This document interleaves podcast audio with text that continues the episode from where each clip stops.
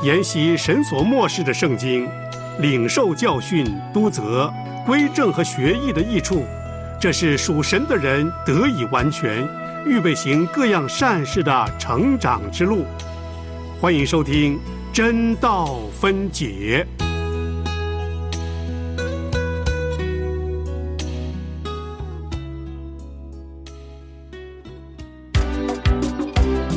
《使徒行传》记载了初代教会的开始，《使徒行传》记载了圣灵工作的行止，《使徒行传》记载了宣教行动的历史，《使徒行传》记载了圣徒见证的镜子。现在，就让我们一起透过陈海老师的带领，进入《使徒行传》的。丰富堂奥里，欢迎您收听《真道分解使徒行传》。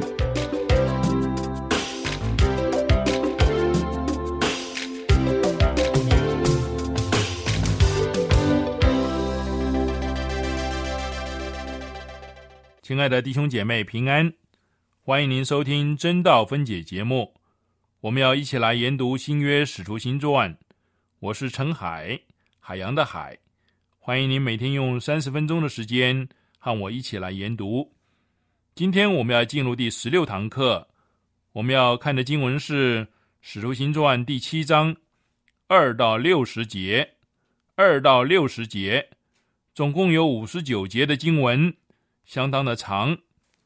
我从二节念到第六节，然后从十八节念到六十节。从二节到第六节，斯提凡说：“诸位父兄，请听。当日我们的祖宗亚伯拉罕，在米索波大米还未住哈兰的时候，荣耀的神向他显现，对他说：‘你要离开本地和亲族，往我所要指示你的地方去。’他就离开加勒底人之地，住在哈兰。他父亲死了以后。”神使他从那里搬到你们现在所住之地，在这地方，神并没有给他产业，连立足之地也没有给他，但应许要将这地赐给他和他的后裔为业。那时他还没有儿子。神说，他的后裔必寄居外邦，那里的人要叫他们做奴仆，苦待他们四百年。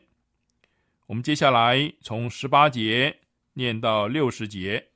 十八节，直到有不晓得约瑟的兴王兴起，他用诡计待我们的宗族，苦害我们的祖宗，叫他们丢弃婴孩，使婴孩不能存活。那时，摩西生下来，俊美非凡，在他父亲家里抚养了三个月。他被丢弃的时候。法老的女儿死了去，养为自己的儿子。摩西学了埃及人一切的学问，说话行事都有才能。他将到四十岁，心中起意去看望他的弟兄以色列人。到了那里，见他们一个人受冤屈，就护庇他，为那受欺压的人报仇，打死了那埃及人。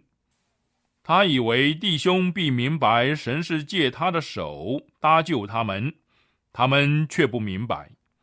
第二天遇见两个以色列人争斗，就劝他们和睦，说：“你们二位是弟兄，为什么彼此欺负呢？”那欺负邻舍的把他推开，说：“谁立你做我们的首领和审判官呢？难道你要杀我，像昨天杀那埃及人吗？”摩西听见这话，就逃走了，寄居于米店，在那里生了两个儿子。过了四十年，在西乃山的旷野，有一位天使从荆棘火焰中向摩西显现。摩西见了那异象，便觉稀奇，正近前观看的时候，有主的声音说：“我是你列祖的神，就是亚伯拉罕的神，以撒的神。”雅各的神摩西战战兢兢，不敢观看。主对他说：“把你脚上的鞋脱下来。”因为你所站之地是圣地。我的百姓在埃及所受的困苦，我实在看见了，他们悲叹的声音，我也听见了。我下来要救他们，你来，我要差你往埃及去。七章四十四节，我们的祖宗在旷野有法柜的帐幕，是神吩咐摩西，叫他照所看见的样式做的。这帐幕，我们的祖宗相继承受。当神在他们面前赶出外邦人去的时候，他们同约书亚把帐幕搬进承受为业之地，直存到大卫的日子。大卫在神面前蒙恩。祈求为雅各的神预备居所，却是所罗门为神造成殿宇。其实，至高者并不住人手所造的，就如先知所言：“主说，天是我的座位，地是我的脚凳。你们要为我造何等的殿宇？哪里是我安息的地方呢？这一切不都是我手所造的吗？你们这印着景象。”心与耳未受割礼的人，常时抗拒圣灵。你们的祖宗怎样，你们也怎样。哪一个先知不是你们祖宗逼迫呢？他们也把预先传说那译者要来的人杀了。如今你们又把那译者卖了，杀了。你们受了天使所传的律法，竟不遵守。从五十四节开始。我们上次已经念过，我们继续念下去。众人听见这话，就极其恼怒，向斯提凡咬牙切齿。但斯提凡被圣灵充满，定睛望天，看见神的荣耀，又看见耶稣站在神的右边，就说：“我看见天开了，人子站在神的右边。”众人大声喊叫，捂着耳朵。齐心涌上前去，把他推到城外，用石头打他。做见证的人把衣裳放在一个少年人名叫扫罗的脚前。他们正用石头打的时候，斯提凡呼吁主说：“求主耶稣接收我的灵魂。”又跪下，大声喊着说：“主啊，不要将这罪归于他们。”说了这话，就睡了。扫罗也喜悦他被害。我们经文就读到这里。斯提凡对这个世界所做的见证，今天我们来看斯提凡他的见证和辩驳。他不是为自己辩驳，而是为他的主。他以生命和死所做的见证，是以基督为中心，因此这个见证也和基督的见证一样的清楚，有权柄。有影响力。斯蒂凡的观点呢，就是基督的观点。他可以像保罗那样说：“我活着就是基督。”这在菲利比书一章二十一节。我们先将讨论局限在斯蒂凡的受审和死的这个上面，并且认识到那是他早先见证的结果，是与他的见证一致的。首先来看这伟大的辩驳。斯蒂凡当时是在公会面前受审，控告他的罪名掺杂着一部分的事实，一部分的错误。他们说：“我们听见他说棒读摩西和神的话，这个在六章十一节有这样一个记载。他们是如此解释他说的话。他们又做假见证说，这个人说话不住的召见圣所和律法。”这个在六章十三节，这是他们对他的见证所存的印象。但是，对他最肯定、最明确的控告是：我们曾听见他说，这拿撒勒人耶稣要毁坏此地，也要改变摩西所交给我们的规条。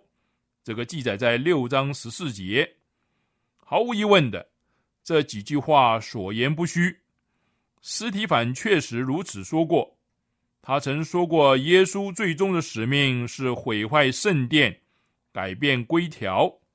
但是他们污指斯提凡的意思是谤读摩西和神，抵挡希伯来制度一切神圣的事，那他们就大错特错了。斯蒂凡是在一个半真半假的罪名下受审，这实在是最严重的情况。因为俗语说：“一个全是虚假的谎言，还有可能对付的；半真半假的谎言最难应付。”我们留意斯蒂凡的回答，大体说来，这番话根本不是申诉。在他的整篇回答中，他从没有辩称他是否说过。他们所控告他的那些话，他一点也不为自己做任何的申辩，他根本没有想到针对别人的诬告提出答辩。相反的，他明确的重申圣殿必被毁坏，摩西的规条必须改变。从头至尾，他清楚写明他心中没有丝毫毁谤上帝或摩西的意思。他声称。耶稣基督降世，是应验了他们的立法者摩西最忠心的预言。你正在收听的是良友电台为你制作的真道分解节目，与你读经、查经、研经，活出圣道真意义。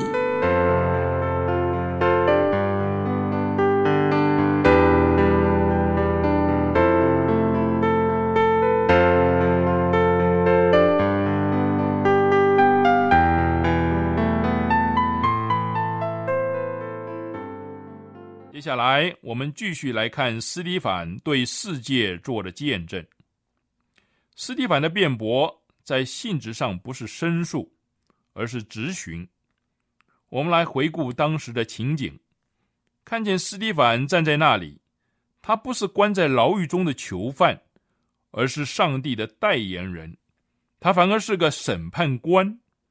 当时这个国家正处于历史上的一个危机。耶稣在世的时候说：“耶路撒冷啊，耶路撒冷啊，你常杀害先知，又用石头打死那奉差遣到你这里来的人。我多次愿意聚集你的儿女，好像母鸡把小鸡聚集在翅膀底下，只是你们不愿意。看呐，你们的家成为荒场，留给你们。”这一段记载在路加福音十三章三十四、三十五节。这是犹太人第一个危机。耶稣在世的时候，第一次说到圣殿。他的父母找他，他回应说：“岂不知我应当以我父的事为念吗？”在那里也可以翻作：“岂不知我应当在我父的家里吗？”这个记载在路加福音二章四十九节，但到了后来，耶稣却说他是你们的家成为荒场，留给你们。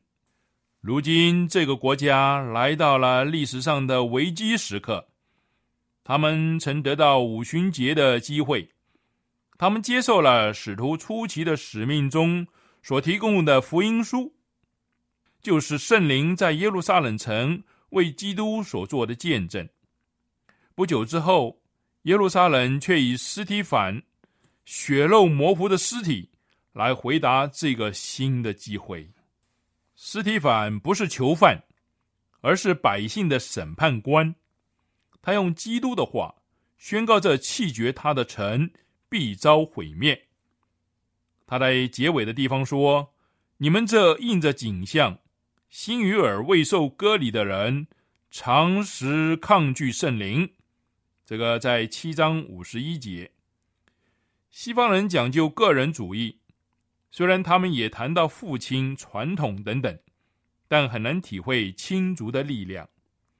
斯提凡不能同意只讨论眼前的事情，除非先将这些事与导致他们发生的前因连结起来。他看出周围发生的事不是偶然的，而是符合神旨意的。这些事呢，足以揭露百姓的罪。这是历史性的伟大宣告，因为宣告的人是越过了历史，看到它最高的价值。斯蒂凡的辩驳是从高处来解释历史，他置身高处，回顾他同胞的历史，在神的方法和神的管理之亮光之下来解释他。他从神的荣耀开始，然后说到亚伯拉罕以下人类的历史，重新回头亚伯拉罕之后的许多世代，最后以耶稣做结束。这是他针对他们的指控。所做的回答，第一个提到的人是亚伯拉罕，他是大有信心的人。约瑟也提到了，但只是提及他家族对他的态度。他甚至被自己的兄长出卖。我们刚才没有读到这一段，请您自己研读。另外是摩西，他被百姓误解、弃绝。旷野是最好的试炼，他们在这四十年中不断背逆摩西。在《使徒行传》七章四十七到四十八节，所罗门为神造成殿宇，其实至高者并不助人手所造的。他们的祖先逼迫先知，他们自己则出卖、杀了那义者。从头到尾，斯提凡所强调的。是他们不断的失败。另外要特别注意，他如何在辩驳中指出神不变的旨意。他开口第一句话就说：“荣耀的神。”则记载在七章二节。这也是他整篇正道的主题。我们读这篇辩驳的时候，可以撇开整个国家，单单观察神在个人身上的作为。亚伯拉罕是一个孤独的人，约瑟、摩西都是孤独的。历世历代以来，一个一个先知都是被孤立的。最后是那译者耶稣基督，全然的孤独。然而，这些人每一位都创出了新的社会机会和要求，写明了上帝整个作为中的进展。我读到这篇辩驳。看见神的作为，就不禁想到十九世纪反对黑奴最有名的 William Garrison。他曾说过一段话：“一个人若站在神这边，他就是大多数。”如今这个人斯提凡站在工会前申诉，领他们回到历史上，而他的辩驳中最高的主题。就是启示上帝的作为，他另外也强调人的不断背逆，阻碍了神的事工。人类有一连串不肯与上帝合作的历史，这不单单是显明神的方法，人阻挠的故事，也从头至尾显明了神的得胜。从上帝应许给亚伯拉罕后裔开始。我们可以看到，神一直在向前推进，他不曾稍微休息，直到上帝的旨意最后借着那译者耶稣基督成就为止。斯蒂凡让那些在听的人自己思量，这是显而易见的事实。他谴责他们拒绝了神计划里的最后一个行动，从历史而知。他们弃绝上帝，也被上帝弃绝。他们弃绝的那一位，已被加冕为王的耶稣。斯提凡承认，他们对他的指控有一部分是真的，就是圣殿将被毁坏。另一方面，他又坚持，圣殿虽被毁，却不致造成损失，因为神的宝座仍然坚定。神的掌管全无动摇，并且向他们解释斯提凡所做的见证及所宣告的真理真正的含义。你正在收听的是良友电台为你制作的真道分解节目，与你读经、查经、研经，活出圣道真意义。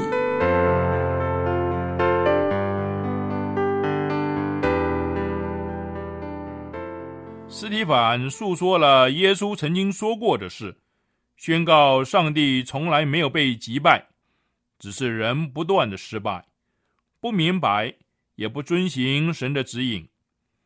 斯提凡临死的见证，是证明了属灵事物的崇高、不可见之事的真实，以及神的荣耀，主要是借着神的恩典彰显出来。我们接下去看看斯提凡见证了属灵事物的崇高性。耶稣曾经说过：“那杀身体以后不能再做什么的，不要怕他们。”的记载在路加福音十二章四节。以后还有什么呢？那杀身体以后还有什么呢？凡是失去神的意象和属灵感觉的人，心中都惧怕死亡。有人虽然声称死亡不是一切的结束，但在他的潜意识里，他还是惧怕死亡。这种恐惧。显示有些人对死亡之后的事没有把握，他们不相信死后属灵的崇高性。人类最大的一个冲突，就是与死亡的冲突。人总是千方百计想延迟死亡，想逃避它，击败它，好永远的活下去。物质主义说：“让我们吃吃喝喝吧，因为明天就要死了。”这个记载在《哥林多前书》十五章三十二节，因此最好让明天一直延迟不来，因为明天就是一切的结局。但是耶稣说：“那杀身体以后不能再做什么的，不要怕他们。”刚才我们在《路加福音》十二章四节也读过了这句话，照明了耶稣基督。对人的主要本质的观念的教导，人的身体可以被杀，但人可以继续存在下去。我们怀着敬谦来到十字架前，看见主耶稣在十字架上说的那句话，含着多么深刻而丰富的意义啊！在路加福音二十三章四十六节：“父啊，我将我的灵魂交在你的手里。”这是耶稣在十字架上说的一句话。他们杀了他的身体，肉体功能将要停止，鲜血逐渐枯竭，视力开始模糊，以致在旁观看的人都说他快死了。但是耶稣说：“我将我的灵魂交在你的手里。”在约翰福音十章十八节。耶稣说：“没有人夺我的命去，是我自己舍的。我有权柄舍了，也有权柄取回来。那是说明属灵崇高性的最终的宣告。”斯提凡是耶稣的见证人和殉道者，他被带到城外，死在从各方扔过来的石头之下。他临死的时候，他的态度证明了属灵的崇高性。在《使徒行传》七章五十九节，斯提凡说：“求主耶稣接收我的灵魂。”只有这种对属灵事物的观念和认识，才能使一个人不惧怕那杀身体的。认识到属灵的实际，可以激发我们的勇气，去面对一切反对、压迫，甚至死亡。我们究竟知道这种观念？并活在这个能力中有多少呢？今天我们有点难以回答这个问题，因为没有石头在等着我们。至少我们在所住的地方还不至于被迫像斯蒂凡那样的去受死。但是，仍然有比石头更诡谲的事情。我是否有足够的勇气，为了基督的缘故，在批评、反对？傲慢的地方，做一个诚实人。如果基督对我而言不过是一个尊贵、高尚的名字而已，那我就无法有这个勇气了。但如果我认识属灵的事，我的生命围绕着那设立在永恒里的中心，那么我就有勇气为基督而死。然而，在一个弯曲背逆的时代，为基督而活，需要更大的勇气。真正的勇气是从知晓属灵的崇高性而来的。这就是斯提凡的死所见证的。其次，斯蒂凡见证了不可见的事物的实际性。在七章五十六节，斯蒂凡说：“我看见天开了，人子站在神的右边。他四周的众人没有一个看见这个异象，误杀他的人也看不见。大叔的扫罗也没有看见。但我相信斯蒂凡的见证。”一定是扫罗惊愕不已。斯蒂凡看见了那不可看见的。斯蒂凡借着临死的遗言、话语的得胜，以及脸上的荣光，向他所生存的那个沙都该市的理性主义的时代，见证那不可看见事物的真实性。最后，我们看见斯蒂凡见证了上帝的恩慈和荣耀。斯蒂凡的祷告充满温柔，似乎是主祷告的回声。斯蒂凡临终的时候，仍然为那些谋害他的人祷告。他们从这个举动知道，斯蒂凡相信并活在上帝的荣耀和能力之中。他在正道的一开头就已经提到了神的荣耀，这也是。神的恩典，他的祷告不仅显露了他对敌人的态度，并且显明他相信神的宽恕。他是向一个肯原谅人的神祷告。上帝原谅我们。斯蒂凡非常清楚，这个故事的结尾是一具伤痕斑斑的尸体。不过。这不是结束，它的结尾在紧接着短短的一句话，暗示还有新的事情要接踵而至。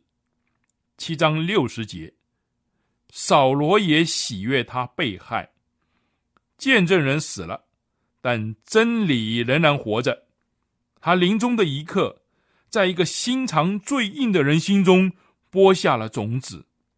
将来要结出丰盛的果实，因此，这第一个殉道者用他的血印证了他的见证，使我们看到历代以来所流传、所证明的一句话是何等的真实。殉道者的血迹是教会的种子。今天我们的课程就上到这里，你也可以上我们良友网站。收听当天的真道分解节目，愿上帝赐您智慧，明白他的话语。明天真道分解要上的课程是《使徒行传》第八章一到十三节，请先预习。